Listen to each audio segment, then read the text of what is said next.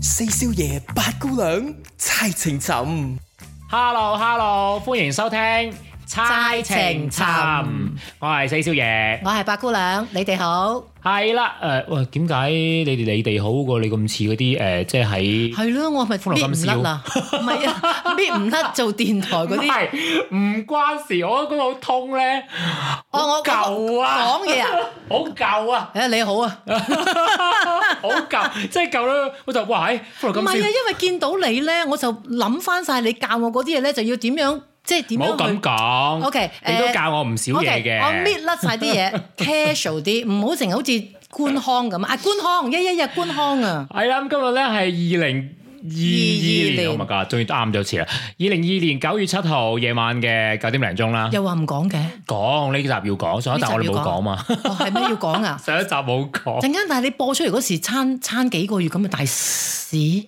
應該唔會嘅，你勤力應啲該咯喎唔會嘅，即係係咯，我勤力啲咯。我哋即係啱開頭咧，我仲會，我諗我仲會嘥啲心機去剪下嘅，再耐再做耐啲，我哋就唔剪其嘅。 實咧，我本來諗住咧就話哦，你中秋節去邊啊？咁大家咪知道就嚟中秋節咯，咁樣嘅啫。咁、哦你講埋九月七就算啦，大家冇乜所謂啦。啊係喎，咁啊即係即係當然有唔同，我哋有好多唔同嘅聽眾噶嘛，我啲 friend 滿布全球噶嘛，誒唔啊有啲係可能誒係唔使咁大九月唔使咁作八大。咧 總之我哋呢一個 媒體係咪又？誒 podcast podcast 講時講真係就嚟中秋咧。啊？我今年直頭一個月餅都唔敢食啊，點解咧？因為肥因為食即係你知道晒嗰啲咩卡路里之後咧，你即係一個月餅你打幾多場波先可以 Q 啊？我都唔知啊，我唔敢啊。喂，你而家驚人我冇戒冇冇驚過啦已經。哦哇！我日日上榜噶，你知唔知人哋話送俾我我話你咧聽？咧，你知唔知有上網其實冇用噶，有，啊因為咧 真係點解有啊？你有用咯。唔係啊，即係點解有用啊？你前一晚乜嘢令到你啊？你又你發覺你自己 pick up 啲乜嘢最勁啊？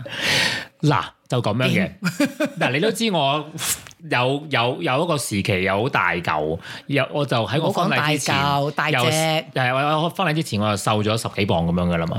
我嘅即係我自己嘅經驗最大嘅所得經驗所得就係話，其實嗰個磅數咧 is nothing，因為就就算係我以前請過嘅健身教練都好咧，佢都話其實所有嘅嗰啲磅數咧。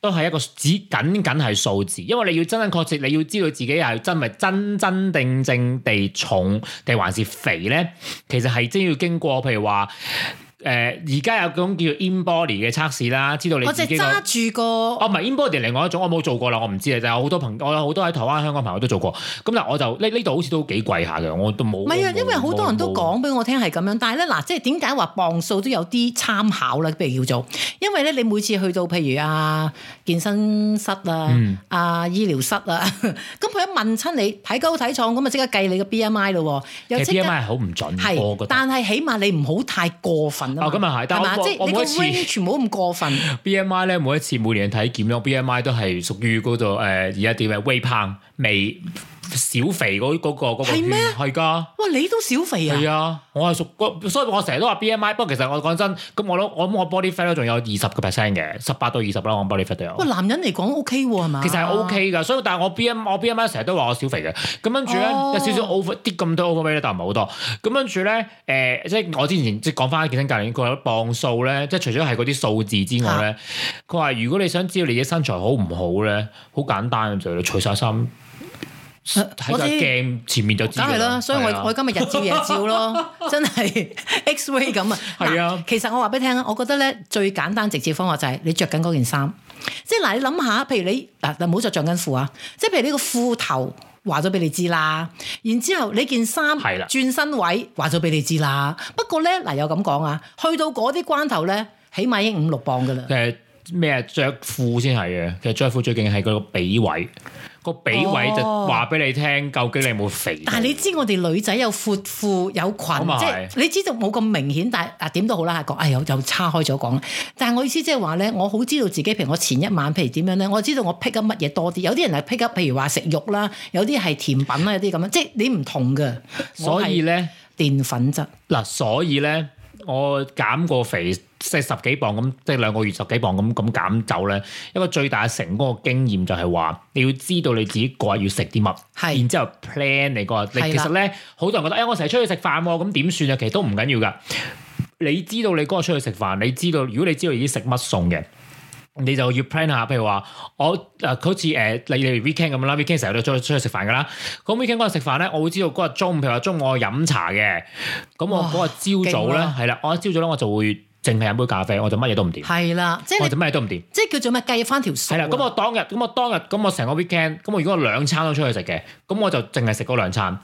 咁你就知道，其實當你，因為我當然啦，我都我我都有個試過嗰個時期咧，就係自己要食乜嘢磅乜嘢，食乜嘢磅乜嘢，即係哇計好過大嘅。壓力啊㗎。但係其實有用㗎，係冇錯係好大壓力。但係你磅完咧之後咧，你會即係過咗嗰個時期之後，你就會發現哦，原來自己食咁多。其實你腦你刮你個身體同埋你個腦裏邊已經知道，哦，原來我要食咁多，我就可以減到肥啦。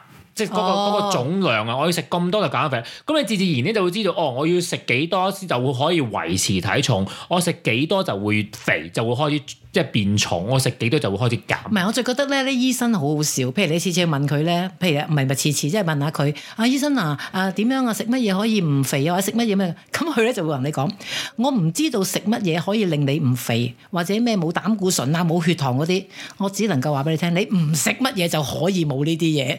哇，答得幾準喎，我覺得啱喎。你唔食一啲嘢，你就係啊冇呢啲問題啦。咁係啊樣，，佢當然啦，好多人就誒唔食誒糖啦，其實澱粉質係真係嘅。係澱粉質係其實誒嗱，如果咧嗱要練肌肉嘅朋友咧，澱粉質係必不可少嘅。係，因為你哋 burn 到嘛，係啦，唔係唔係 burn 到，係因為你要誒增肌肉嗰個唔唔係蛋白質咩？ no，哎呦嗱呢個係一個迷思嚟嘅。其實增肌咧唔係唔係靠蛋白質增增肌肉啊，純肌肉啊，其實純肌係肉靠，我自己係買 豬肉。係要靠係靠你總個卡路里個量。咁當然其實係嗰、個、嗯 carbs 啊，即係嗰個啊碳水化合物咧，嗰、個佔嗰個量都要足夠。其實咧蛋白質咧只需要你嘅體重。講磅數啦嚇，唔好講公斤數，我冇識計啦，已經公斤數已經改到磅數咧。你嘅身體譬如話我誒一百七十磅嘅，咁你就食一百七十克嘅蛋白質每日，咁你就可以 maintain 到個 muscle。咁你要加咧，你就加，你就可以成一點五倍。不過嗱，你哋男人咧就要大隻，即係有有個型啦，係嘛？但係嗱，好似我女人咧線條得㗎啦，即係嗱，我又唔使話咩乜線乜線。總言之咧，你唔好整個胃腩出嚟啊！反而着衫好睇咯，就係係啊，就即係好簡係單㗎真咋。係爭好遠啊！我哋而家都係覺得，我只要着衫好睇得㗎啦。係啊我真係好所以簡單，呢個唔係啊年紀真係唔到着衫好咁多。睇，同 埋咧靈活啊！即係你知有時重咧真係好凍嘅，真嘅。嗱，你知我哋呢邊啦，北加州啦，我哋響要揸車噶嘛，你淨係上車落車咧，你有時真係自己論論盡盡啊！喂，今日咧好似話你最近成日煲劇喎。啊，你講完㗎啦，嗰個體重嗰個。啊我哋好扮專家 啦，費事啦！陣間人哋話，誒唔好扮專家啦，減肥嗰我哋啊，個我哋終身職業嚟㗎係嘛。我哋再揾人揾個請嚇請個健身教練啊專家過嚟上個專家上嚟不講過啦。真係講翻轉頭，真係你要講埋呢句，真係減肥係終身職業唔啊！真係係健康，維持係健康係終身一嘢。但係即係你你嗱，你諗下，真係冇話肥人會健康嘅。坦白講，真係你有翻少少個體重唔能夠過重嘅。咁咪咋尤其是你知道我哋呢邊咧講過重唔係普通過重嘅喎，真係要 American size 啊嘛，你即係要搬只腳入嚟啊，搬只腳出去嗰種喎，係咪啊？即係好啦，喂，講開煲劇啊，係啦，咁啊最近咧，即係你知 pandemic 咧，我哋都養成咗呢個煲劇嘅習慣啦。我哋算唔算窄咗啊？即係成日都喺啊我屋覺企得啊，我有噶，我都真係覺得係啊。我我覺得我開誒、呃當然啦，pandemic 即係我讀書，我有一段時間讀書噶嘛，去到係咁嗰啊個更加 full 雜啦 time，嗰個就即係破咗人生記錄 啦，我都未係啊試好過犀利啊一個禮拜有九至六九係咪啊？誒、都唔係嗰個問題，係一個禮拜有六日。即係當然我當當時係 pandemic 咧，即哇，係翻工都冇疫情咁多啊。係啦，好嚴重，咁所以咧就基本上你就唔出得街。啊咁但係我都唔係因為疫情嚴重而冇出街嘅喎。係咁啱我報係咁咗啱名，係真係忙到，即係我讀嗰個書係真係忙到多嘢做到，我係一連六日，我連本來係可以出去跑步噶嘛，我哋嗰陣時都二嚇零二零年，哦唔係唔係二零二一年頭。一一月咁我就嗰陣時，我就即係我連我可以出去跑步嘅，但我連出去跑步，或者去誒、呃即係好似好似啲黃散天下阿步伯咁啦係啦樣係去釣啦下馬嗱，騮嗰冇啲。咁話人哋啊， 人哋嗰我都啲吞吞聲我都㗎冇。時間，一連六日喺屋企冇出過，冇踏出過屋企門口半步，係破我人生哇真係嗰一次係我破我人生紀錄。我覺得冇我剛剛都係望到冇冇冇煲劇啦，煲劇係之後畢咗業啦，揾到份工啦，我先至開始煲劇啦。叫做安樂啦，係嘛？可以係啦煲劇啦。咁啊，講起劇咧，咁我就發現咧，其實誒好、多劇啊，而家因為好啊而家咪多咗好多個啲串流平台，係啊，有 Disney Plus 啦，哇有真係死啊 Netflix 啦，又即係揦住 HBO 個啦 remote 咧，真係你撳撳撳咧，坐喺度就八個鐘啦。嗱，真心啊，我係誒、我屋企咁兩個啦，嚇我同我同我嗰個咧係基本上俾晒所有 有買晒所有嘅平台嘅，然之後咧，即 其係實只要你攞住個 remote，你就根本唔需要停。基即係我睇唔晒啊，係咁當然係有啲有啲我就哎呀買嚟，即係自己俾嚟，跟住仲要俾誒、即係 mother in law 啊，father in law，所以你仲問我去 share 要唔嘅？要？我唔要 啦。我話如果再係咁落去咧，即即係加係大晒一睇唔嘅。係啊？冇晒嗰啲即係正常生活嗰啲節奏啊，係啊，真係咁冇啊。係啊，咁啊，所以咧太多，咁我都所以咧睇誒劇嘅時候咧，我揀咧，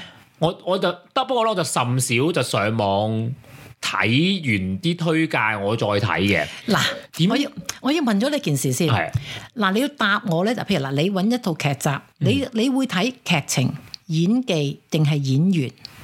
嗱，我舉例啊，即係我驚陣間問啊得我咪要排位 嘅，唔係，你會用乜嘢一個啫？嗱，譬如嗱，如果講劇情就係話，哇，誒好多人話俾你聽，甚至乎你睇咗簡介，個劇情好吸引你，你唔好理係乜嘢人做，就算係嗰啲茄喱啡啊，嗰啲即係啱啱出道都好，你都會睇嘅。第二就係、成班勁人，勁人嘅意思我唔係話即係淨係紅啊，係演技派嗰啲人做，你又會睇啦。咁第三頭先講到咩？唔記得咗添， 誒誒死咯，我唔記得咗添。唔專心。唔係啊，最近真係睇係咪有紅明星啊？啊即係係睇人，即係叫咩啊？睇睇卡士係卡士係啦。OK，你會睇乜嘢我最睇劇緊要情。啊？咁你唔同我唔係因為可能我誒、呃、當然我我我喺呢邊讀書嘅時候，我係讀誒、呃 video production 啦，咁所以我會好睇嗰個成個 storytelling 係點嘅。嗱呢個係我可能職業病，係啦，你就睇劇情，我咧就會睇演技。即係嗱，我唔理嗰啲係乜嘢人，如果佢演得好咧，我會中意睇嘅。但係咧嗱，真其係實我哋兩個都唔係睇卡士嘅，嗱真嗱真心嗰句咧，其實兩個係其實我覺得要兩個擺。如果即係兩你你話我只能揀一樣啦，其實如果要揀排位咧，我第一個劇情，第二個就係演技，因係啊為如果你劇情好，演技差咧，都係帶唔到觀眾入戲嘅。但係如果你但係咁喎，我覺得點解劇情擺第一咧？你演技再好，但係你劇情係但係狗血嘅，我就唔得啦。嗱，但係點解我咁樣排咧？因為嗱，就係咁樣啦。呢段時間真係煲劇煲到我都即係有少少變咗專家咁啦，好似你知唔知咧？有啲劇咧，譬如你撳下啫嘛，即係你無端端撳下啦，其實真係好似譬如可能咩大力水手咁樣啦。譬如有啲咁嘅劇情，即係細路仔一別入白，哇！你見到幾個老戲骨一出嚟咧，或者嗰啲演技派啲一出嚟咧，攝住我個直頭。咁啊咪即係好似咧誒，我聽歌咁啦。咁而家我哋都係聽歌就 Spotify 啊，咁樣就就就 random 啲歌出嚟噶啦。咁聽到啲即係舊歌，我哋嗰個年即啊即係我陪伴住我哋長大嘅嗰個年代嗰啲歌，我哋都有同感係一樣啫嘛。即係我哋就唔會停，即係唔會飛咗嗰首歌。嗯我試過咧，第一次聽一首歌喊啊，第一次喎咩歌啊？講得啊，講得我們不一樣邊個㗎？ 唔好意思啊，嗱。我我我哋唔好做啊宣傳，好哦 OK，即係咧，我揸緊車，咁啊，梗係又係電台唔啦。係可以講個歌嘅，唔可以講唔啲係我唔係邊個好記得歌歌哦哦歌，OK 手，因為同埋咧好多人唱過，所以我都我都覺得係即係舊歌嚟嘅。誒應該係咁唔講。好意思。啊，因為我我真係太耐嗱冇，Google 做下啦呢個音樂節目咧，跟住咧，你知唔知？知佢一唱咧，一路唱唱唱，聽聽聽，揸緊車，可能嗰陣時又即係揸揸緊嗰啲，即係譬如直路一條咁樣啦，聽聽下喊我。係咪咁當然係國語歌，同埋當然有一樣嘢。過個人當然你要記住一樣嘢，即係梗係學你話齋，引帶一引領咗我一個情景，就係、可能我以前啊失戀啊，誒、嗯或者有啲嘢發生過唔開心嗰啲，但係佢引導到我啊，攞攞翻我最衰嗰啲情緒出嚟，我喊啊，我都哇會，好犀利啊，我真都會係！聽歌喊嘅。但係仲好多時候，你知唔你知時候？聽過嘛？即係你聽過嗰只歌嘛？係啊，呢只歌係我第一次聽啊！我完全係唔知道佢會係點樣嘅，係咪先？ ，OK。你去但我而家揾到嘅嗰只歌咧，叫做大大狀。係啊係啊！ OK，大家可以去揾翻睇下你哇！哋真有冇係相好同感犀覺。利啊！大壯我們不一樣。係啊，好犀利其實啊。我都幾懷念做音樂節目嘅時候。係啊，同埋又可以即 係誒，大家有啲嘢嗰時，可以可以聽下歌溝通下，係啊係講聽下歌歌。仔。不過算啦，咁我聽不歌過好啦。衰嘅，聽歌一講呢啲，多數講關係、講感情。咁你你你又打中到意乜？你中意乜係啊，我哋嘅強項嗯係你你嘅強你嘅強項啦。咁啊誒誒講到聽歌聽到喊咧，我就我我我你係都係開車嘛？係啊，係我又開車，我唔知點解咧，因為得佢開自己啊嘛。係啦，我有好多時候我聽歌聽到喊咧，都係開車嘅時候。因為你知唔知啊？學你講咧，得自己嘅時候咧，你比較誒唔使防備人哋望住你啊。係啊，同埋開車你開緊車嘛，你係啊開緊，你係唔會見哇你人哋唔會睇到你做緊係啲乜噶咯嘛。，即係你好獨自一個係啊，所以啊，有啊，個但啊其實危險㗎，喊嘅時候你隻眼啊，唔該。唔係喊嗰時都啊係擘大隻眼喊，唔係咁啊，今日肥肥肥，即係滴眼淚啊，嗰啲先凄酸啊，你知唔 知啊？隻眼頂住頂住，啷下啷下，唔想滴出嚟，都滴咗落嚟，哇！啊真 我我我係照犀去利。㗎，照我得佢去㗎。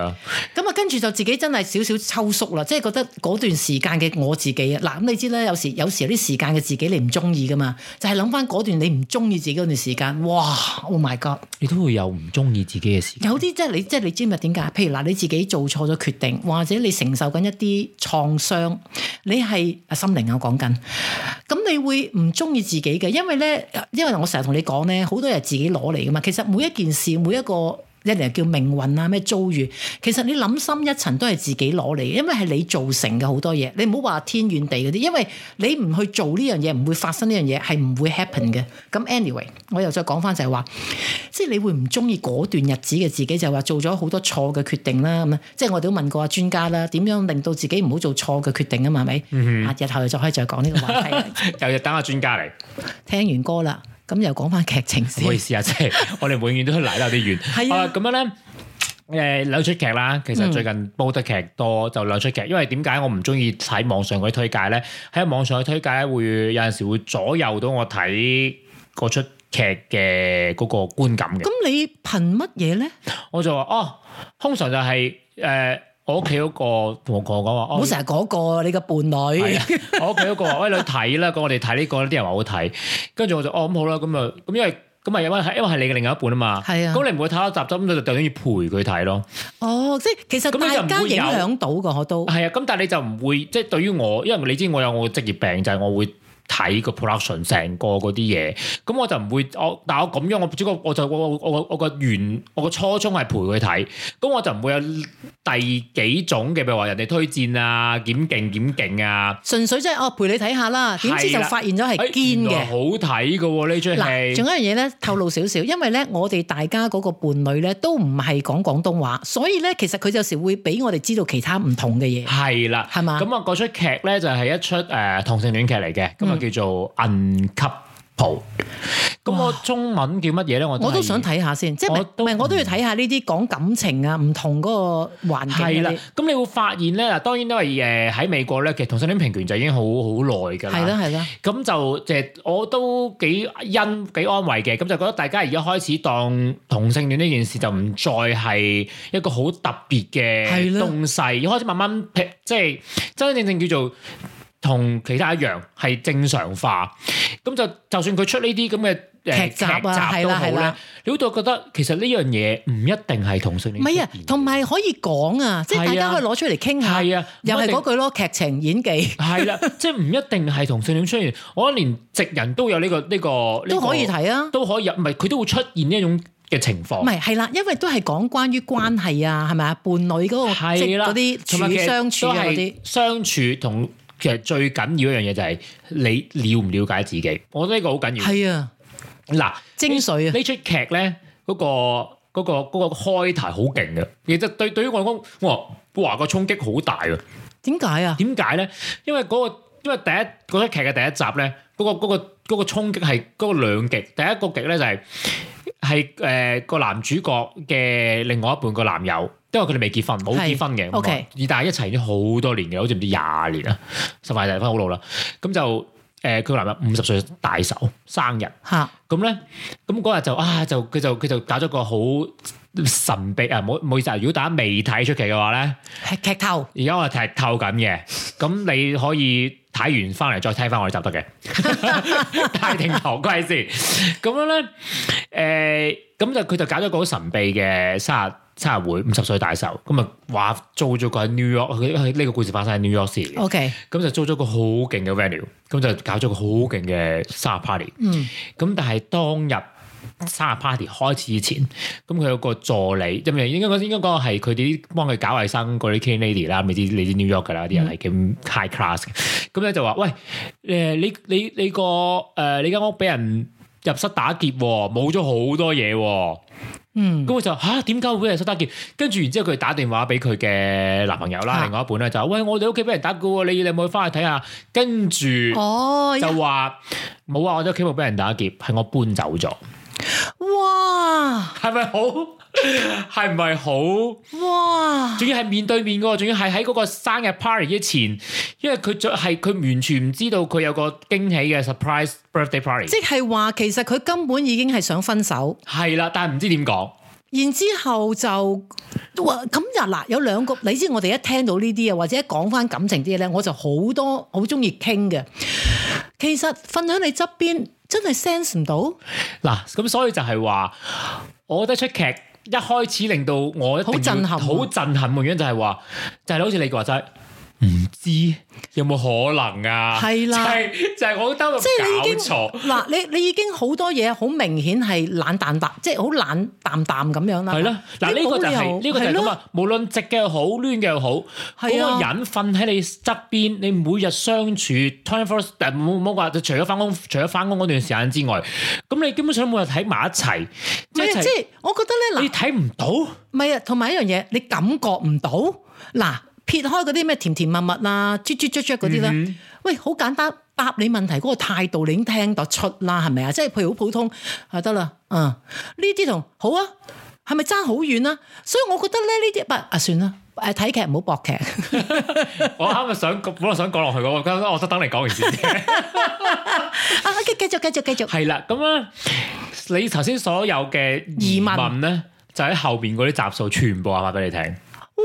我中意睇啊咁樣，就喺度全部話俾你點就咁啊你唔好劇透好唔好啊？因為係啊我想睇啊。嚇咁啊咁我死啦講落去啊，今日冇嘢講過咁樣，唔係啊，因拜拜可為以因為你一開始已經咁激咧，咁我都想睇下佢點樣收，即係所謂嗱話有咩解睇唔到啊，係啦，聽唔咁其出啊實最後咧，我覺得個原因就係個男主角好唔了解自己，你講緊邊個男主角先？係搬走嗰個啊，定係被分手嗰個。誒佢好唔了解自己？係啦，佢好唔了解自己，亦都好唔了解對方。咁佢哋相處咗啲日子啊，就就就誒冇劇透。但係我想問下你，跟住佢哋真係分咗手，分咗手噶啦，咁然之後就。冇誒 OK，咁啊當然佢可能會有第二季啦，我唔知唔啦係。佢有冇喺你睇個當中有冇即係交代翻佢哋兩個感情生活㗎？冇，所以有咁啊可能但係㗎。中間係會有牽涉到一啲嘅，咁我就唔劇透啦。等你睇完翻嚟之後，我哋可以再啊好話你即係哇再 circle back 翻 O 你話題嘅 K。O K，咁就誒、呃反正我我我我嘅觀感就係、佢後邊就會發現原來嗰個男主角太過唔了解自己，都太過唔了解對方，哇咁都佢可以太廿年啊！過以自己為中心，哦，睇唔到身睇唔到佢身邊嘅嘢。到，哇！但係佢唔係衰人，即係佢唔係佢唔係嗰啲即係你知有啲人咧太過以自我為中心，佢好 bitch 噶嘛。咁但係佢就唔係嗰嗯誒種我類型嘅諗咧，我知道嗰種感覺點樣講，被忽略啊，係咪啊？即佢係忽啲略人。人哋。我知啊，咪咪即係咁有個對方 啊，打死你啦！即係咧，而家我覺得好多人中意講個被字嘅，譬如誒被辭職啊、被忽略啊係啊嗰個，即係我諗係啦，被忽略係好慘嘅，係啊啦，咁所以咧，誒係啦，咁我就唔可以繼續講落去咧，因為你要決定要睇。係啊，我覺得好，哎呀，好激啊！你一咁咁今日樣嗰個節目講，點點做啊？咁樣啊唔 我係仲有第二，唔係誒你仲有第二套嘅。咁嗰套嘢嘅又話好睇，又話要睇完先，我哋啊今日好節目就俾你拜拜噶講，啦好講呢套，講呢套，講下呢個。喎。喂，唔係先，等我係我哦講多少少先啦。哦係 忍唔到，所以係啦，嗰套劇咧，我覺得仲嗯誒另外一個好睇嘅點就係佢除咗誒愛情之外啦。嗯，相處之外咧，友情都係當中其中一個點嚟嘅，因為佢有啲好似我唔知你有冇睇誒，你應該睇《Sex and City》嘅， 你可以做其中，你可以做十。 你知我係邊個？係啊，我話 十蚊 係啊，個個都係咁講嘅，點解唔知啊，你個 feel 就係嗰？Oh 種。 my god！你你覺真係就死啊！唔好咁話俾人聽， 人哋會會 in，即係喺度個形象化咗啦，已經。 唉，真係我啲我啲 girlfriend 又係咁講喎，妖成就係你做 Samantha 咯係。肯定係啦，我覺得係。唉，算啦算係啦，咁咁咁就係叫做友情，咁因為佢誒佢嗰我唔知點解咧，New York 嗰啲即係嗰啲劇咧，嗰啲 setting 都係咁上下。咁佢當中有個有三個好好嘅即係 gay friend 咁樣嗯啦，呢咁嘅啊三個，咁佢就即係當中有當中發生佢哋即係佢哋三個又有一個有類似 Samantha 嘅嗰種類型㗎啦。哦，OK，係啦，咁啊男主角咧就嗰、個就好明顯就係阿 Carrie 啦，因為男主角係一個律師嚟嘅，其實有啲似嘅。咦？哦，唔係律師，哦唔係 sorry，sorry，唔係律師，係誒誒房地產 agent 嚟嘅。唔係啊，佢哋 real 咪 estate 少 agent 少 cop 㗎，copy 㗎，唔係，唔即係係唔係 copy 嘅，唔係只不過 copy 嘅咁啱啫唔係係佢 OK 但係我發現呢個係個誒 setting 嚟嘅，即係 OK 個嗰個係咁上，即係佢就係 real 誒 realistic 嘅，即係做做 OK 嗯做做房地產嘅一個 agent。咁另外一個咧就係做就好似阿 Charlotte 嘅，佢就係做嗰個 art gallery 嘅。哇！你記得晒， 我我都要你一講名我都要諗一諗啊，唔係另外一個唔記得啦，啊真係唔記短得頭髮啦，嗰個已經唔記得真係咗，唔記得，因為真係有有冇二 十年啊？有啦，唔至於啦，哇好得人驚啊真係佢嗰年二十週年嘛，N 年前嘅時候已經哇！。你話如果而家望翻佢哋嘅真人，而家就真係時間。 係 你我唔邊邊個好似你咁啊？唔好咁啦，其實咧心境咧都係講句，你講埋先，講埋係啦，啲劇情。咁啊，咁咁啊，當中都涉及佢哋佢哋三個人之間嘅嗰啲誒友情嘅，咁、嗯所以我覺得就都幾即係呢套劇都幾包羅萬有嘅講情感。誒，我想問你幾多集？唔好誒，唔記得咗啦，係咪即好短係嘅啫，唔二三十集？係冇咁多。我十零集㗎咋？每集好短嘅咋，半個鐘嘅咋，哦，咁容易啦。好容易煲嘅咋。你知啦我兩日睇晒啦。 有陣時有啲咧係四啊幾集嗰啲咧，你知唔知嗰日我先講啊？而家冇人再做四廿幾集啦，黐線。有 TVB 咩仲？冇 TVB 都冇 咁勁，TVB 個 B 啊， 幾老土咧我哋。真係好舊唔啊！係啊，你要講下呢啲啦，就你唔使講噶啦，冇人睇啦。嗱，對唔講住，講開劇咧，係知唔知我對上一套我睇 TVB 嘅劇係乜嘢咯？我好近啊我。真係逼住追嘅啫，因為我睇咗個第一第一個 s 你唔好問啊，我我仲好近嘅，因為咧哦，你有睇㗎？唔係啊！你叫我喺度做乜啫？哦你真係你嗱，你諗下喎，我又因為我嘅職業咧，我係真係唔可以亂咁出街啦。咁你成日喺屋企，你叫我唔唔唔撳下撳下撳下，追下追下追下，咁我仲點過日子啊？嗱，你知啦，我已經唔係好中意煮飯，又唔係好中意搞屋企嘢，又冇整花園啲嘢，咁再唔整呢啲嘢， 你我點過日神啦？好啦，咁啊最近嗰套你睇邊套啊？唔，我講到驚人笑喎，唔緊要啦，大家都呢個呢特呢個節目出嚟就係俾大家俾人笑啊！嘛係。咪講 阿大台嗰套啊？哦，講白色強人。哇！真係我都唔知 添。你知唔知道最近嗰套咧，係因為嗰陣時我啱讀完書，即係 relax 嘅時候，即係等啊等翻工咧。咁我哋有一套劇咧，我就想睇好耐，因為我睇完第一季，我覺得第一季幾好，啲題材幾新鮮，咁我就焗住去睇。咁啊，我第二季出咗咯，我咪睇下第二季啦。嗯有啲嘢咧，真係咧就有得見好就收，冇追嘅真係。其實好多都係嘅，你覺唔覺得啊？真係見好就收。係啊，一我做睇續集多數都唔好嘅。何魔的個講緊。石錦春係咪哦叫石錦春啊？石錦幫救命！唔係啊！真係我我誒呢呢套我可以同你講啊，我都覺得係第一套咧，我係不嬲都唔睇呢啲嘅，即係我好怕呢啲鬼鬼怪怪嗰啲啊嘢，你知㗎啦。但係我啲 friend 話唔驚㗎，好好睇係，嘅。我覺得幾好，唔係個題材同埋佢好多融入一齊嘅嘢係幾好嘅。係啦，我覺咁得啊第一套我咪好啦，試下係啦啦。我真係睇晒喎，係啊，OK 嘛係咪？哇！到我覺第得 OK 啊二集真係攞 命啊！哇！即係就就就咁都得，唔係啊！你知唔知我集集都去睇睇下咧，就走去整下嘢食啊，睇睇下，即係我會自我開住，但係我會自由活動 嘅。係咯。你知唔知嗰集我？你知唔知第二集我喺度睇我做乜嘢？啊我砌做咩 lego 啦喺度。哇！咁你真係 就淨集中精神啦。我譬如 我會即哦係係啦，我會咁樣做下嘢，洗下碗啊，陣間可能整下生果啊，呢樣即係我係已經唔集中精神嘅。你講得啊就好啱。在咧，就就即係廣東話嘛。嚇咁廣東話劇咧就可以做背景聲，因為佢齋聽我都知佢講緊啲咩。係咁就就可以當即係當可以當做背景聲，我就睇就叫做當做睇晒啦咁樣。唔係咁啊同啊，埋其他真係劇咧，即係譬如 Netflix 有啲英文嚇或者韓劇咧，我就冇可能係背景聲啦，因為你唔知今日啊嘛，係啊，咁就難啲唔嘅。係同埋你因為咧唔識嗰個人啊，講真，嗱、哦你係始終嗰個藝員即係嗰個明星啊叫做咩都好啦，演員啦，你起碼知佢係乜水，你知佢做緊行緊路，你知佢大概幾幾高幾大。哇！你外國人你都想睇，咦？佢點樣可以咁樣做法咧？你都想睇下嘅。誒咁，但係誒韓劇我都仲有啲係知邊個哇！嘅。我唔搞啦，美韓劇劇就有好大卡司嗰啲，我知之外，其他都嗯即係雖然咧，我好多啲我啲美少婦咧，對韓劇真係唔知點樣迷得咁緊要。嗱，即係唔好講咩，阿嘟姐都仲係噶嘛。我唔係話乜嘢，我搞唔掂啊！咩唔搞唔掂先韓劇真係慢過萬金油啊！啊？唔係啊，邊套唔慢咧？話俾我聽你。真係要睇翻新嗰啲。而家新嘅韓劇真係呢近近呢幾年咧，真係哇好多多咗好多唔同嘅題材。尤其係最嗱，好啦，呢、個其中個難題你解答咗，啊另外一個難題，我咧又唔中意配音嘅，我中意聽翻佢哋講韓文，係啊樣樣樣樣樣咁啊啊啊但係咧，你睇得嗰啲字幕咧，睇唔似嗰啲表情，有陣時我哋有佢呢個問題㗎，我冇尤㗎喎。其是佢講好長嗰陣時咧，哇！睇完嗰啲字幕，我睇唔到啲表情咁唔滯係啊。啊，我而家跟唔到，因為我逼住要睇英文字幕啦。哦咁我，OK，我冇我冇辦法啦。但係我我有嗱陣時跟唔到嘅，但係我就誒、呃但係起碼就係我會即係我點講咧？可能我真係以前讀呢個咧，我會知道佢嗰啲 setting 啊，即係每一個方哇我位，每一唔係個好得啊，我追唔到啊，先真係。每一個先嘅嗰啲係做緊講緊啲乜嘢。咁我會就算我睇唔明，即係話跟唔到啲字幕都好咧，咁我都會知道佢做緊啲乜嘢。起嗱碼我知道個有劇幾情走套戲勢點解我睇到咧？好幸運地咧，因為佢嗰個對白啊，好即係譬如你一句我一句，你一句我一句，咁佢嗰啲字幕好短啊咧，我即刻立就立到，我就知道。仲有一樣嘢，你知逢係中文已經全部係簡體字噶啦唔係啊，Netflix 有繁體㗎， ，really？有啊。 O.K.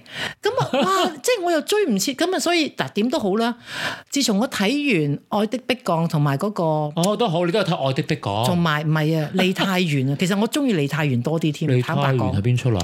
I 叫咩？I G 咩？I check，哎唔知 I 乜啦，李太元，啊，睇翻 class 嗰出啊？好似係係係哦，係即係講飲食嗰出啊嘛，係嘛係啊咁啦啊。。其實咧，嗰嗱呢兩套咧，我都仲追到，但係你嗱，即係好奇怪喎。雖然即係我啲我不覺係好勁，但係係李太元咧係令我覺得咧好冚到我，唔知點解。啊係咩？點解嘅？我好中意嗰個男人嗰種拼搏啊！哦，你都中意睇男人？你咪你咁你以前係咪好中意睇嗰套愛誒咩啊我藍色咩我咩啊？唔係嗰套咩我要發達。日本冇好舊日劇，我小學嘅時候、初中冇，跟住 咧，即係我就呢度之後就已經好似冇睇過韓劇，好似係啊，好似係，即係我已經搞唔掂唔嗰係啲追最近唔切啊新啦。嗰啲韓劇咧，都係比較地有即係鬼鬼怪怪啦，又有係咪好驚㗎？嗯，有啲有啲幾血腥。錯錯錯，魷魷魷魚魚的遊遊戲戲我係有最後你係睇你嗰個睇咗嘛？因為佢啲對白好短，係咁，同埋嗰個都幾血腥嘅，你都睇係啊都 OK 嘛？但有時眯埋眼咯，哦。或者有時岌低 頭 OK，。咁都 OK，因為開頭我覺得發現咧，最近韓劇有好多咗多咗好多唔一樣嘅題材，係，但係咁我覺得啲係幾演好技嘅真係堅啊，真係堅啊！真係你諗下，即係你諗下，你堅佢勁到不得了。嗱，其實咧，佢我唔知你有冇睇到，其實譬如好似咧，即係佢踩玻璃咁啦，其實即係梗係假到唔假啦，但係佢要做到真係好似喺個玻璃度咁樣，即係好真啊！即係你佢都搞到我都好驚啊！你知唔知啊？誒好叻啊咁所以咧，真係最近韓劇即係誒有幾套啦，咁啊，可能我哋我哋等下等下白姑娘睇完翻嚟先，我哋再睇下佢揀啲幾套韓劇同大家講下啦。哇！我真最係有得追唔講先切得啊嘅！我真係追有唔得講先切得啊！唔係啊，唔我驚係追我唔最切近啊！我最近追緊嗰套，我唔知做完未咧，真係好好睇。即係我有幾個位咧，我我真係喊嘅，叫做誒、呃哎我又唔記得咗中文叫咩，叫非常律師。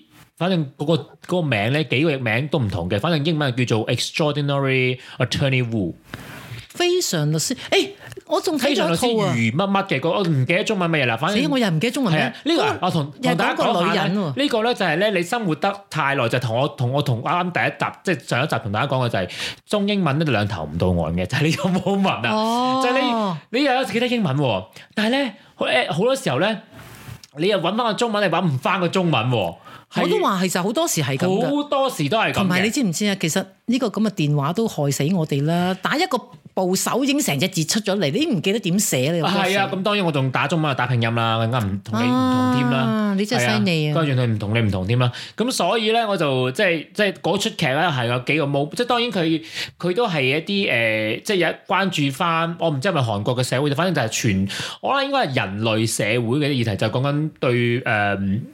殘疾人士嘅歧歧視嘅。哦咁，因為嗰嗰出劇啊，大家未睇嘅又我可實以。喊啦呢啲，係啊，但係佢好，佢係好可愛嘅，即係可愛得嚟就有好多好感動位，哦就係講嗰個、呃、你知你知誒、呃自閉症咧，咪啊有係隻自閉症係一個光譜嚟㗎嘛啊，其實佢好佢 spectrum 係好大㗎嘛，即係好多唔同類型嘅自閉症。嚇咁咧嗰個男女主角咧就係佢係天生自閉症，但係佢係自閉症當中嘅嗰個係天才嗰種哦嘅。 ，OK，因為自閉症係一種誒、呃、據傳下，愛因斯坦就係其中一啊個天才級嘅自閉嗯症患者。咁佢、就好勁，佢佢背低晒所有嘅嗰啲法律條文。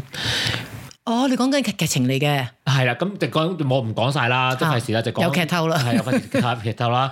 咁我就而家就講話俾你即即呢套劇就係講呢個 step 就係咁嘅，就係講一個有自閉症但係係天才級嘅人，一個女仔，一個律做咗律師，咁哇啊真係好講犀佢利做律師嘅期間遇到嘅嘢。你話你本來你冇呢套戲想講，啊你本來仲有一套戲想講，你梗係又講第二 嗰套度，都未講，嗰度其實我嗰套嗰套戲咧，我想講嘅原因啊，嗰套係一套台劇嚟嘅，咁啊未誒韓劇我哋暫且打住先啦，咁啊、等阿白姑娘睇晒，睇咗我呢套推薦嘅先啊啦我，盡量啦吓。啊你得嘅，信你，你得嘅，哎呀，呢排開始忙啲啦。係咁啊，但係你有嘢做唔使錄節目啊？係，我知道嘅，我錄知道節目嘅，我哋會俾準備我嘅。俾你睇晒先錄。 好，睇你幾有壓力係咪啊？俾啲壓力你先有進步。咁咧，另外一套台劇就係、我本來好擔心呢種類型嘅劇嘅，你個名都唔似係你會睇啊？係嘛？係啊，梗你係覺得啦，似邊個嘅睇啊？似做咗媽媽嘅睇咯。啊！嗰出劇就叫《媽別鬧》 啦，誒講緊國語嘅佢 係，因為台劇嚟噶嘛。即係媽你別嗱鬧你了，你你話俾我聽，你廣東話會點譯咧？媽別鬧了咯。但係廣東話唔順噶嘛，哦，誒講粗啲就係唔好嘈啦媽咁咯，冇收聲啦媽咁啊，唔好搞嘢啦，唔唔好係搞事啊啦。哦，你係嗰種鬧係啊，別鬧啦。哦，當然佢鬧嘅過程當中鬧咗好多， 我覺得真係好搞笑嘅位嘅，譬如哦譬如對住個女掉菜刀啊，哇係啊，成把菜刀飛過去，有劇透啊，大家。嗱呢啲咧真係好好耐講啦，出劇都已經有呢啲真係好劇透講演技嗱，因為呢啲劇咧，其實講真唔係話好好吸引嘅，嗯呢啲街坊劇啊嘛，呢叫做。但係如果佢嘅演技攝咗你咧，你就好有代入感啦。嗱，呢套劇咧，誒，我睇原因係因為宣傳。邊個宣傳啊？因為台灣嗰方面嘅哦嗰邊嘅宣傳，咁啊最近台劇 Netflix 都好爆紅噶啦，有你睇誒華燈初上之後都，哇！呢個可唔可以講啊？又誒你講咗先啦，咁就我 真係睇過咗好耐啦，你睇晒啊已經睇你？晒啦，我睇唔到啊！咩叫睇唔到啊？太 你盲咗慢嘛？啦，真係慢到 有咁咧！慢咩我睇咗佢誒第一季， ？OK，跟住第二季、第三季都係睇文字，即係你咩意思啊？影評點解咧？好慢啊，真喂你係係慢到〜第二，哦我你都唔係第一個。其實我其實啲人我全部都中意，我全部係完全係覺得好睇嘅。我諗住，係好睇啊！我你知唔知我第第一季嗰八集咧？我講真句，我都係隔眼睇晒佢嘅啫。你覺得太慢，慢真係真係太慢，係慢過慢金油，真係唔得啊！呢套真係仲你都慘係過中意啲，你都中意啲咧快靚正。劇係啦，你都中意反轉嘅劇情推進得快啲嘅劇。嗱，譬如好簡單，即係譬如我去洗碗翻嚟，佢仲喺度擔住支煙，仲講緊數，咁你太耐啦嘛，係咪啊？你明唔明啊？誒，即係我唔係好得咁啊，不唔緊要啦，人都好紅啊，不過啲係人啲人真係好好嘅。係。啊，咁真係勁點解啊？你講開華燈初上之後點啊？阿係咪媽？我就個睇完嗰套嗰咁，我就關心多少少台劇啦。因為其實台劇我真係好唔經常睇自從嗰套咯，呢度啊，嗰套咩相啊，想見你係想見你係唉冇錯，嗰套又係係嗰啦套又係嗰套應該係算係我 pick up 翻 嗱，嗰套咧我真係追嘅，你你唔覺得好燒腦咩？嗰啲你得嘅喎，反而因為我成日都要睇下佢點樣又變咗咁樣，點解又點樣，即係點樣又係咯，就要係啦，我你哦，我知我明啦，你係中意嗰啲咧又又燒腦劇情又可以推進得快嘅嗰種。係啊！我好我唔慢但就華唔得燈啦，啊，不過華燈初上後後邊開始唔係好燒腦，都都估佢咪哇好好咁啊！講翻你係咁係點啊？啦，咁啊嗰套台劇就係咁隔咗嗰即誒，自從《華燈初上》啦，跟住仲有其他嗰啲咩咩咩咩咩追追誒、我唔記得咗名，sorry 啊。係啊，反正我幾幾幾套睇得下嘅台都係林心如做嘅，之前即係《嚇華燈初上》前一部。咁啊，我覺得幾好啦咁樣，跟住另外一套又又出晒廣告咁樣。咁我因為我都要留意 Facebook，咁有一大堆台灣香港嘅朋友咁又賣廣告啊，嗰出好咯喎，媽餅啦又嚟咯喎，好似好多勁人啊咁喎。因為啊邊個咧？啊啊啊啊！吳康人、吳康人喺裏邊又係做、哦做，佢又唔係男主角，裏邊裏邊好似冇男主角嘅，全部都係女人做主角。嗯，咁佢裏面其中一個角色，咁啊當時大家知道佢佢爆，除咗佢攞到金馬影帝誒、嗯影帝之後咧，咁佢然之後就再喺華燈初上咪扮啊寶寶嘅，嗰、嗯個又好勁噶嘛，即係個都扮一個誒呢、邊我哋應該叫做 Jack Green。係咪算係 Jack Green 啊？係啊，應該係冇就叫 Jack Green。咁就即係但係但但定係屬於即係 LGBT 群體嘅人。嚇，再到跟住去到嗰度慢慢個正常嘅，即係都唔正常嘅，個劇都唔正常，但係唔出格啦，都唔正常嘅一個人。但係當然嗰個人係虛構出嚟啦，咁乜嘢令到你可以真係睇晒啊？係個劇情啊係？真係好笑咋？哦，笑啊！真係哦，咁我又想睇喎。真係幾好笑嘅，因為講一個誒、呃差唔多有冇六十歲啊，應該講六十歲，六十歲嘅唔一個阿媽。係佢有冇講佢幾多歲先？有嘅都有講，因為你知道但我冇咧記得啦嗰、個佢哋咧演演變嗰啲年齡咧係老積啲嘅。啊冇冇片面，但係嗰個女演員係真係咁老嘅。哦，OK OK，嗰個女演員誒阿 Billy 姐，佢都係喺台灣係非常之出名嘅，因為我嗯我就唔知我越對越台灣嘅演藝圈，除咗即係即係咩好紅 Sarah 係啦 Vance 啊係啊係啦好但係嗰個都嗰個都紅好啊嘅，鬧嗰啲啦。但係唔係我嗰個年代，唔係我呢個年代唔。係你要好大聲，係啦即係唔係唔係唔係大聲，好 loud，即係係好出名咪叫可做。能可能你屋企嗰個知道佢唔好咁樣講俾人 聽啦。咁樣咧，咁啊咁啊佢就講 Billy 姐就係誒即係五年，即係個劇情就係講佢老公過咗身啦，一病即係突發咁心臟病就過咗身啦。喪偶啦，係啊，喪偶啦，咁啊過咗一輪之後，終於擺低咗啦，就啊決定要尋找自己嘅第二春。五廿幾六十歲喎，嗰、個即係嗰個 moment，我覺得哇真係好勇敢啊！我成日諗，其實點解對比翻 Uncouple？哇！你真係年輕人啊，我就你覺咁樣得叫勇敢啊！咁咪叫 咩啊？嗱，咁我哋就會話應該啊，咁咯，你係覺得應該嘅。梗係啦，人係應該追求一啲感情生活噶嗱嘛。喺 Uncouple 嗰套同性戀劇啊嗯當中咧，我就會我就會我都有種同一種嘅，即係佢佢都係佢 pick up 嗰份勇敢都要花好長嘅係係時間係，真係嘅。其實到嗰出劇十一二集吧，好似完到佢完嘅時候咧，其實都未佢未真真正正咁 let go pick up 翻去追尋第二段，佢都未嘅。即係叫未放低啊！係啊，嗯咁、我就諗翻，喂，我得唔得咧？即係我啊自己覺 得，你啱先新婚啫喎， 唔係即係啊你你好搞笑喎！唔係阿啊哥哥仔，唔係當然我我我我我入劇嘅，即係我入誒、呃、帶動入戲嘅，即係嗰兩出劇都係帶動入戲嘅。當我就會諗，哇！如果我即係當其時我就諗，如果我誒呃睇誒 Uncouple 咧，我就覺得，哇！我如果我如果我係佢代入咗佢代入咗佢嘅時候，我得唔得咧？我覺得我都係會好似佢咁搞一輪先至重振雄風。我諗咧， 嗱嗱咁啊，講翻轉頭啊，一來就真係一定係睇性格先啦，啊二哈來你睇你喺邊啦。嗱，東南亞你使驚，你行出街成日話買個豆腐都識到人啦，係咪啊？響我哋嗰啲譬如話，嗱，咁我覺得咧都仲要睇圈子嘅。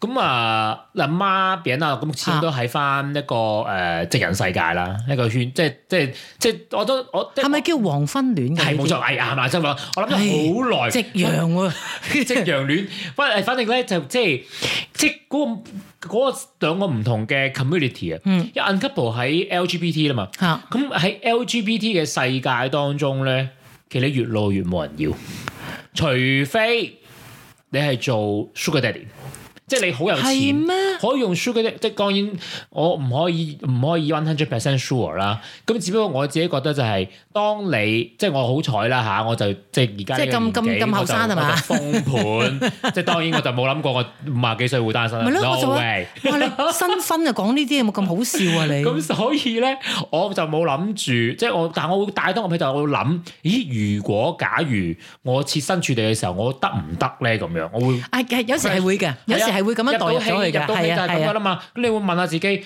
我都覺得我都會會有一種難度，因為其實喺誒、即係我都自己有唔唔少段嘅呢個嘅關係關係，即係誒好好會每一次比一次攰，呢個係真嘅。一哇！次咁比一次你嗰啲人令你好攰啫。可能啊啦、若如果嗯俾多我謝你啊，將 將本來放喺我身上嘅嗰啲，負能量，係啊，轉化喺第二度啊，就其實咧人哋講得好啱啊。其實咧誒嗱，有幾個觀點嗯啦。如果你同一個人一齊，嗰、個人咧令你攰。好明顯就係唔適合啦，第二樣嘢令你覺得自己唔夠好，或者唔中意自己，又係唔適合係啊啦嗰。啲我唔係嗰啲因為咧 toxic 嘅，因為咧，佢哋就話咧，如果一個啱嘅人咧，佢係令你覺得咧，佢會發掘你越嚟越好嘅嘢，嗯佢、會將你好嘅攞出嚟。嗱，好簡單啫嘛。譬如唔好嘅人會同你鬧交，會同你即係誒呃嗰啲叫咩駁嘴駁舌啊，或者即係吵啊鬧啊咁啦。好嘅人咧就會同你講方法，咁、嗯你就會覺得，咦？即係自己唔係咁差啫喎，即係我覺得講得真係啱嘅。你揾個即係正所謂對手啊，嗯揾個對嘅人咧，你同自己嘅觀感都唔一樣，令你攰嘅好彩係以前。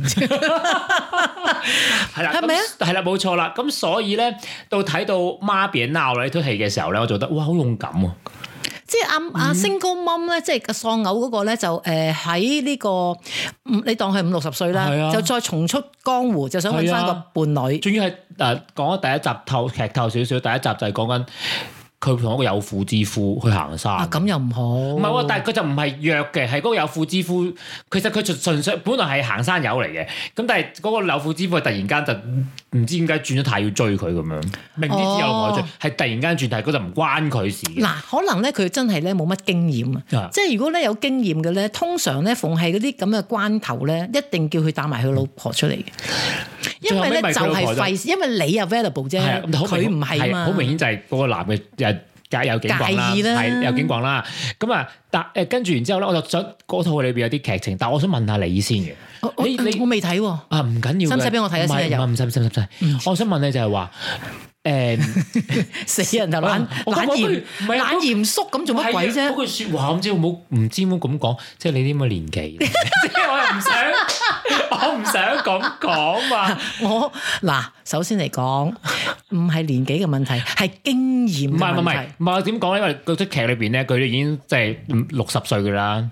我未有啊，僆我仔，知拉你後巷噶啦。我知，咁即係話去到呢個年紀，你會唔會嘗試 online 嗱去 dating 識人我？話俾你聽，即係我唔知，你要講翻俾啲聽眾聽下啦。嗯即係其實我哋之前做嘅節目，我亦都做過其他啲 event 咧，就係叫做譬如 matchmaker，咁即係話我哋做過嘅，好明白，好明顯就係嗰尾唔啦。係你會唔會啊唔好講玩嗰尾，先？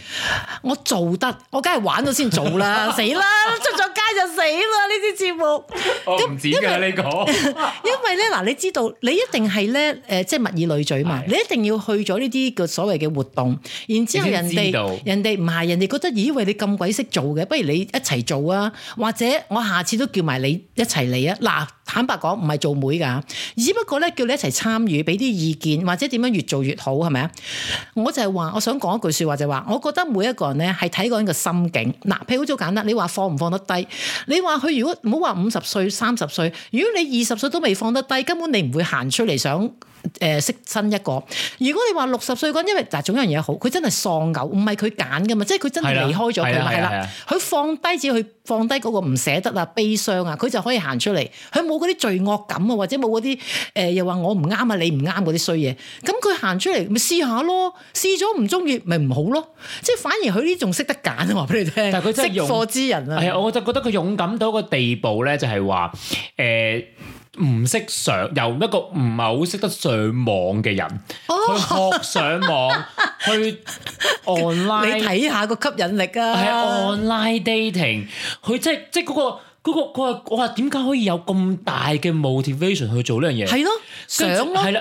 然之後最好笑嘅係，因為其實佢呢佢呢個劇咧係 base 上本書嘅、嗯一本小説嘅，咁咧其實佢最後咧都唔係揀翻一個台灣人喎，佢最後係揀去遠嫁去咗澳洲揀咗個白人喎，嗱，我覺得咧。佢仲係當年唔識係當其實唔識咁佢點英文，係啦，攞住個 iPhone，係啦，律 Google Trans 係咯。佢佢夾揾佢個女幫手。喂，我冇講俾你聽，即係曾幾何時，即係梗係阿阿蘋果未出嗰啲日子啊啦，啲人點談情説愛㗎？你知唔知？可能你未聽過金字典啊！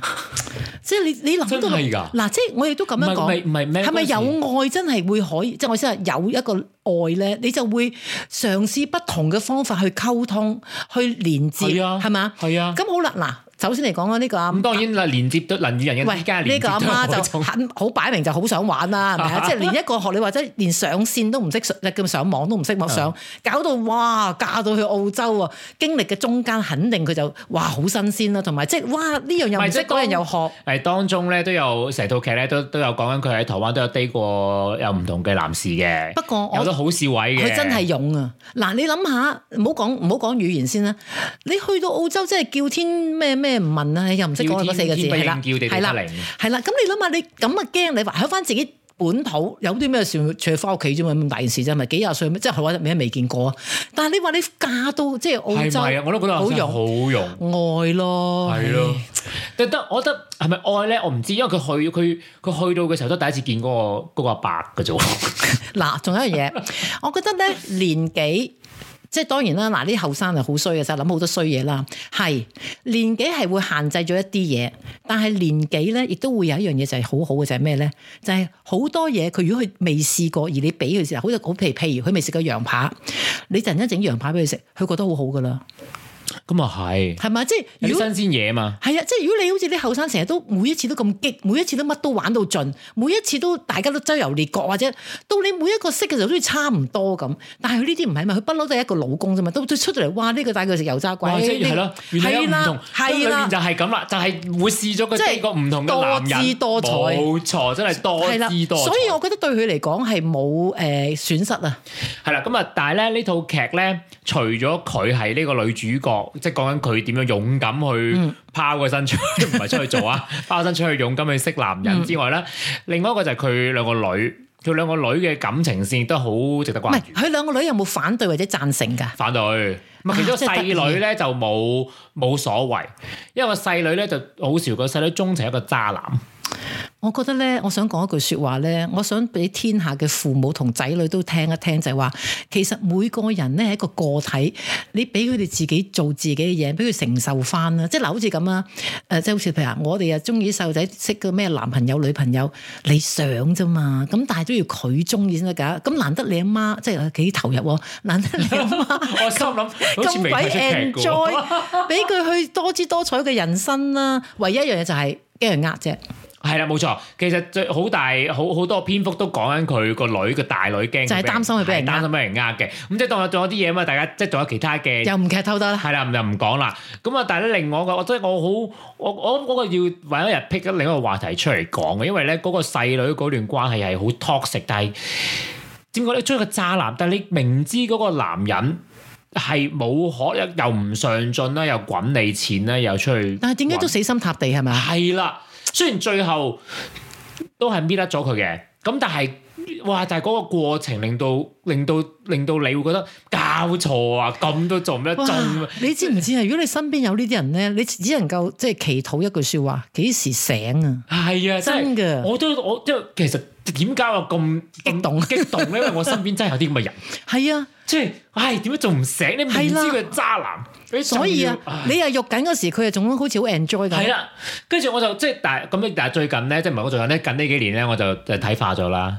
即係我就覺得。唉，你自己勞你安安定 定咯，咁啊，梗係冇乜興趣理人哋啲嘢係啊跟啦。住話你中意就好啦，係啊你，開心就好啦。唔係啊，我 都哦啊真係要下一集先講得係，，即我係勸你知咗你噶啦，你唔做啊你嘅你事知我哋好多 girl dinner 啊，girl 乜乜乜乜噶嘛，咁啊成我日都都有 boys gathering 啊啦，譬如有有十個八個女人啊，咁啊吱吱喳喳又講下你老公啊，又講下你男朋友，又講下你仔女啊，乜都講噶嘛。歸根究底一句説話係真嘅喎，即係你要去乜，唔通我唔俾你去乜咩咁啊？即係唔好講我字 啦，費事會咒人哋咁，真係嘅。即係有時你講唔講唔掂嘅，由得佢啊。係啦，我都我都，但係呢個可以真係 pick 一日，即係 pick 一個係啊呢一集出嚟，出嚟出嚟講下呢個誒 toxic 啲嘅係 relationship 啊，真關係係毒啲啊，係啦，好啦，咁啊今日咧節目時間又差唔多啦又差唔多啦，真咁啊係咧好鬼快嘅，真都未講好快完。我我唔係你你冇你搞到我有成出 戲冇得講，搞到我好似冇咗喂，你節目咁因。為我諗住要睇嘛。 OK 嗱，咁啊記得去睇啦嚇好，Uncouple 啊好 Netflix 啊，咁樣咧誒，大家記得咧就上翻去誒 Spotify 啦、Apple Podcast 唔得，我得下次要寫低。係啊。 因為 KKBox 啦，咁就呃誒去誒誒 follow 呃我哋嘅 podcast 啦，係啦咁我哋每一次咧即係有新嘅劇有新嘅集數咧 update 就話俾大家聽啦。咁同埋咧就係、俾啲 feedback 我哋。 feedback 啦，咁有留言區啦，咁同埋喺喺我哋嘅 po 誒 podcast 前面有留言區啦，咁同埋咧，如果有任何特別你覺得留言區唔實際，你想寫 email 嘅，上面都有我哋 email。咁啊，我哋 email 咧，除咗除咗係你哋可以發 email 俾我哋之外咧，咁啊有大家想想合作嘅話咧，都可以 你講合作話。你慳啲啦。我心內，我心第二集啫喎，就話 講合作，即咪咯係點講咪做乜？真係有合作開其他咁啊唔係我我唔係我梗係話講嗰隻好啦，但我驚人哋咁諗啫，即係啊呢啲咁嘅筍嘢係咪啊？係啊，咁啊 快啲嚟啦即係即係做嚟做個嘉賓咁，你無咪即係論你身處任何都好，係啊因為我哋有而家科技好發達咧。其實好簡單，喺你當交個朋友啫。嗯 Exactly，你歐洲都可以話，喂，我哋不如有個 topic 一齊做啊，或咁者都得喂，㗎乜你嗰邊咁嘅咩？嗱，仲有一樣嘢，我成日講一句啦，人哋即係我哋覺得日日咁樣過生活冇乜特別，其實可能我哋講少少生活嘅嘢，人哋覺得嚇、原來你哋咁樣㗎，係啊，咁係同咪埋尤其而家即係我哋啲朋友啊，我哋唔講聽眾咯，你啲朋友全部都世世界各地係啊都分真下係啊唔同嘅生活，話唔定即係我哋我哋呢度講美國人啫，話唔定係歐咧洲講咪係咯英國人、德國人非又洲、亞洲、係啦，澳又唔洲，同嘅啫，係嘛？好啦，嗱咁啊，大家嗱第二集啊，咁啊，如果覺得好聽嘅，又話唔俾講嘅你。講唔係嗰個叫評分 啊！大家覺得唔係咁，我哋節目先先先先多人 push 上去去 recommend 啊嘛。咁啊，大家覺得好聽就俾個五星評級我哋哇，啦。可以咁㗎，好可以驚啊啊！哎呀，好驚啊！係突啊，然白間姑娘好驚啊，唔好俾一星啊！冇啊，唔係，如果俾一聲，不如唔好俾啦，算啦係啊。喂俾一聲我哋我再覺得會唔做啊俾少少時間我哋做好啲先，再俾。 係啊好咁啦啊，好啦，好啦，咁我哋多下謝次再晒，見好啦，拜。拜。四少爺八姑娘猜情尋。